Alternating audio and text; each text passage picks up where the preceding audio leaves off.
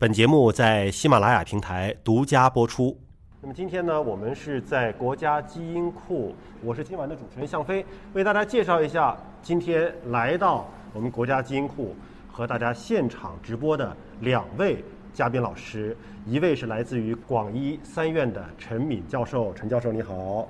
大家晚上好。广州医科大学第三医院，它是两个中心啊，一个是产前诊断中心，一个呢还是关于新生儿医学健康的两个科室都是在负责。那么另外一位呢是来自于华大基因的赵立健老师，赵老师你好。各位观众大家好。对，赵老师所做的工作呢，就是跟产前诊断的工作有关联的，所以呢，跟陈敏教授也是好朋友。那么今天呢，我们三个人，咱们就聊一聊，手把手教大家怎么能够生出一个健康的宝宝啊！这生孩子的事儿得自己回家好好想啊，但是确实需要有人帮帮忙，有科学上的帮忙，技术上的帮忙。今天咱们口头上的帮忙。而且，陈敏教授还有一个身份啊，因为您是做这个医学的临床的实践的，真真正正的羊水穿刺，陈教授是自己亲手要做的。呃，据初步的统计，刚刚过去的一年就亲手穿过两千多个。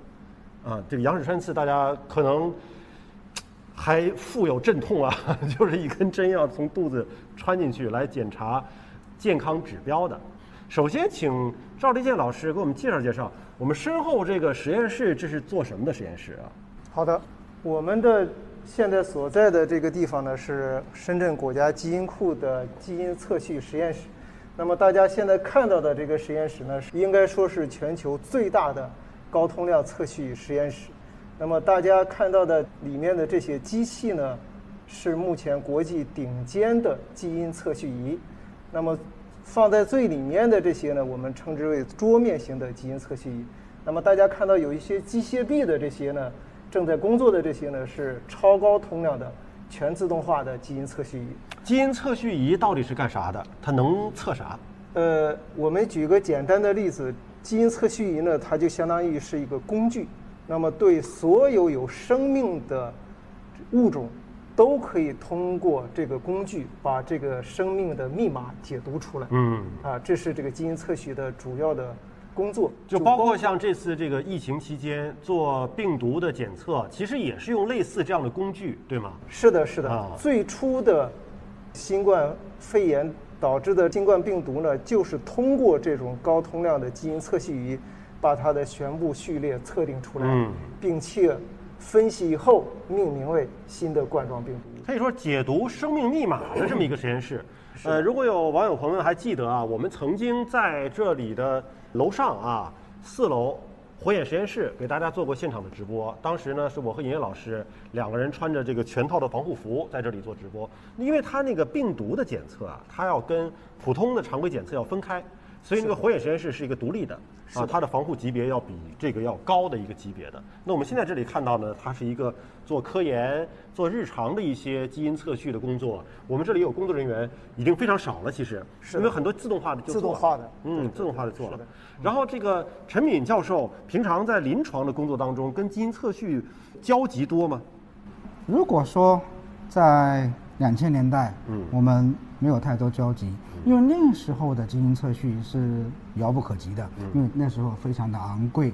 那么大家知道，呃，在过去十年当中，基因测序飞速的发展，那个价钱越来越便宜，所以让我们普通的老百姓能够接受到这个基因测序的服务。嗯，这一方面来说，可能是应该归功于国家的经济实力的不断的发展。另外一方面，也是我们的自己的科研能力的不断的提高，所以这方面还是非常有感触的。嗯，以前很多的国际会议都说这个基因测序何时能够应用在临床，但是我们突然发现，从二零幺零幺幺年的时候开始，这已经不是一个梦想，而是说临床应用当中开始跟大家说，原来已经进入我们的生活。今年大概已经是第九年了。九年，九年义务教育，呃，也就是九年的时间啊。嗯，但是国家的飞速发展是非常快的。刚才令我非常有感触的是后面那个可爱的机械臂，嗯，说再过几年，能不能我们很多的活，嗯都是用这些机械臂来完成？您就不想干活了是吧？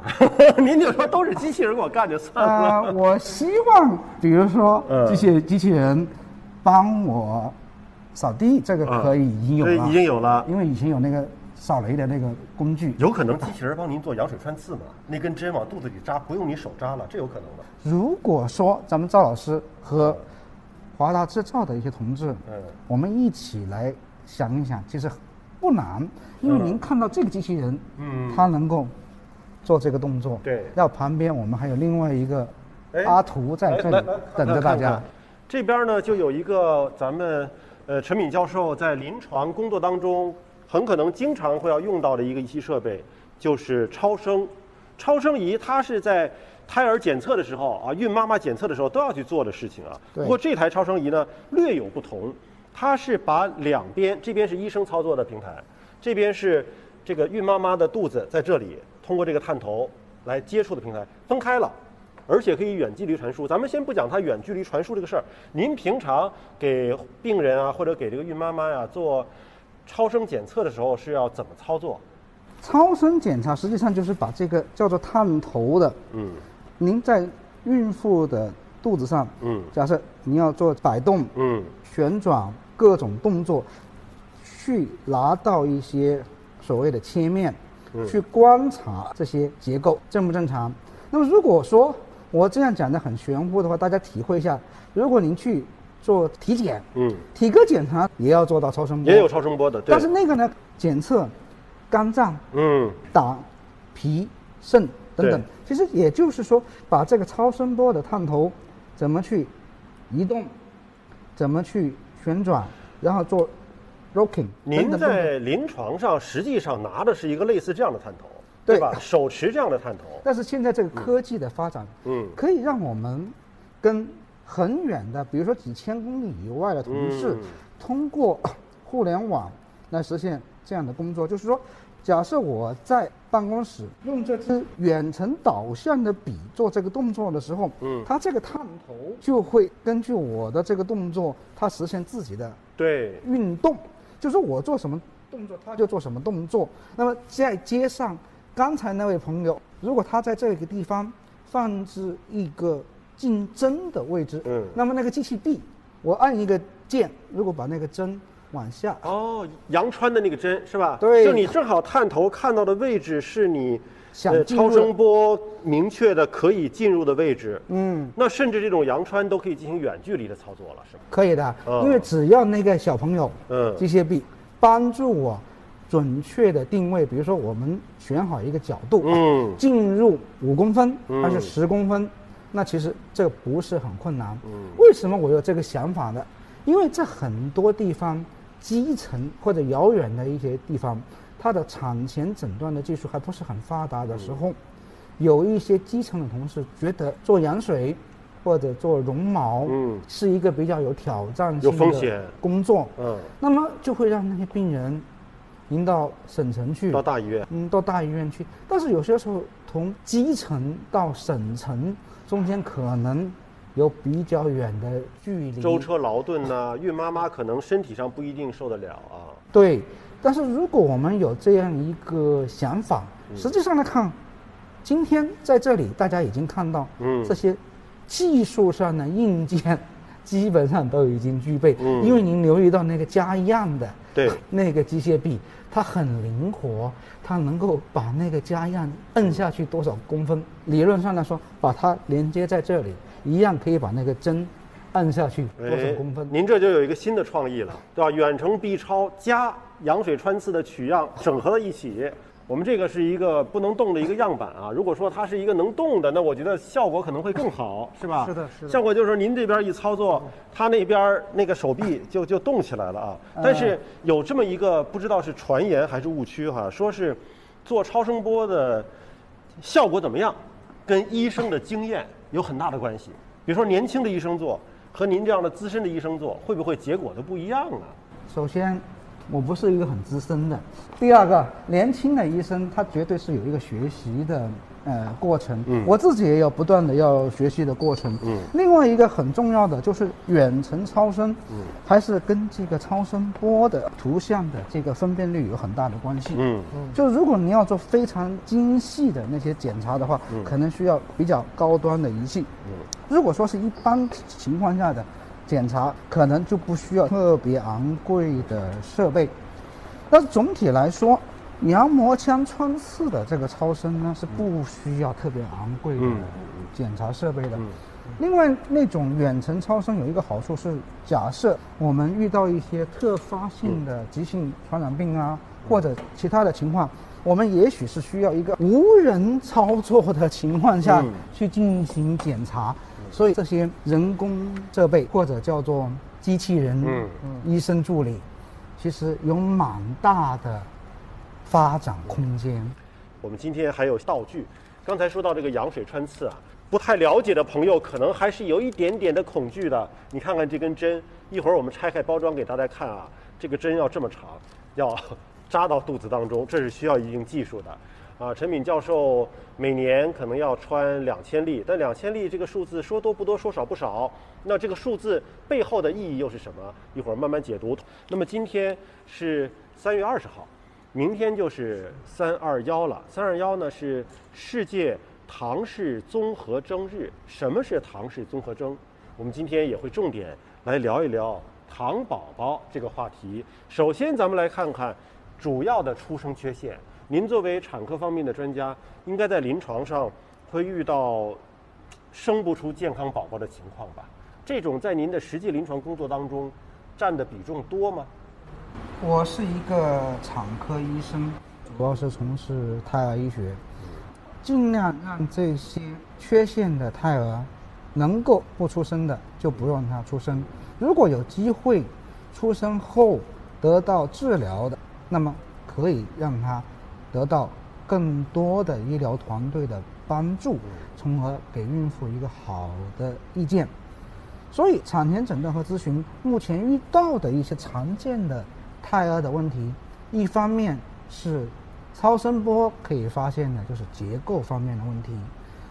但是超声波不是万能的，超声波可以发现的结构的问题大概占百分之八十，也就是说，所有的结构的问题只有百分之八十左右是可以通过超声波发现，另外可能百分之十到百分之二十的这些结构的问题，出生后才会比较明显。嗯另外一类就是跟染色体和基因、基因组相关的这些问题，比如说广东、广西比较常见的地中海贫血，还有没有长江南北地域区别的肌肌萎缩症、肥大性肌营养不良。但是从染色体的畸形来说，最常见的就是唐氏综合征。嗯在过去，唐氏综合征的出生率是很高的，在前些年有统计说，大概中国每二十分钟就有一个糖宝宝诞生。嗯当时我们看到这样的报道，心里面都觉得蛮有压力的。对，我看到这个咱们上显示的数字啊，这是美国爱德华大学的呃一个二零一三年六月份的一个数据，是中国平均每二十分钟就有一个糖宝宝出生。那么赵立健老师，您了解的情况，现在也是这么高发吗？这个数据呢是在二零一三年统计的一个公开的发表的数据，但是呢，现在近几年随着产前筛查率的逐步提高，再加上一些新的检测技术的出现，比方说无创产前基因检测，那么这些技术它的检测的准确率大幅的提高，嗯所以说近几年唐氏综合征的活产率其实已经出现了一个快速的下降。这里面其实这么高了对，这里面其实还是有一个伦理的问题和大家共同的来分享，就是医生需要做的事情是让孕妈妈知情，发生各种问题的情况呢，让她能够尽早的知道真实的情况是什么。那么最终决定要怎么选择，主要还是母亲为主，对吧？母亲和整个家庭来决定怎么选择。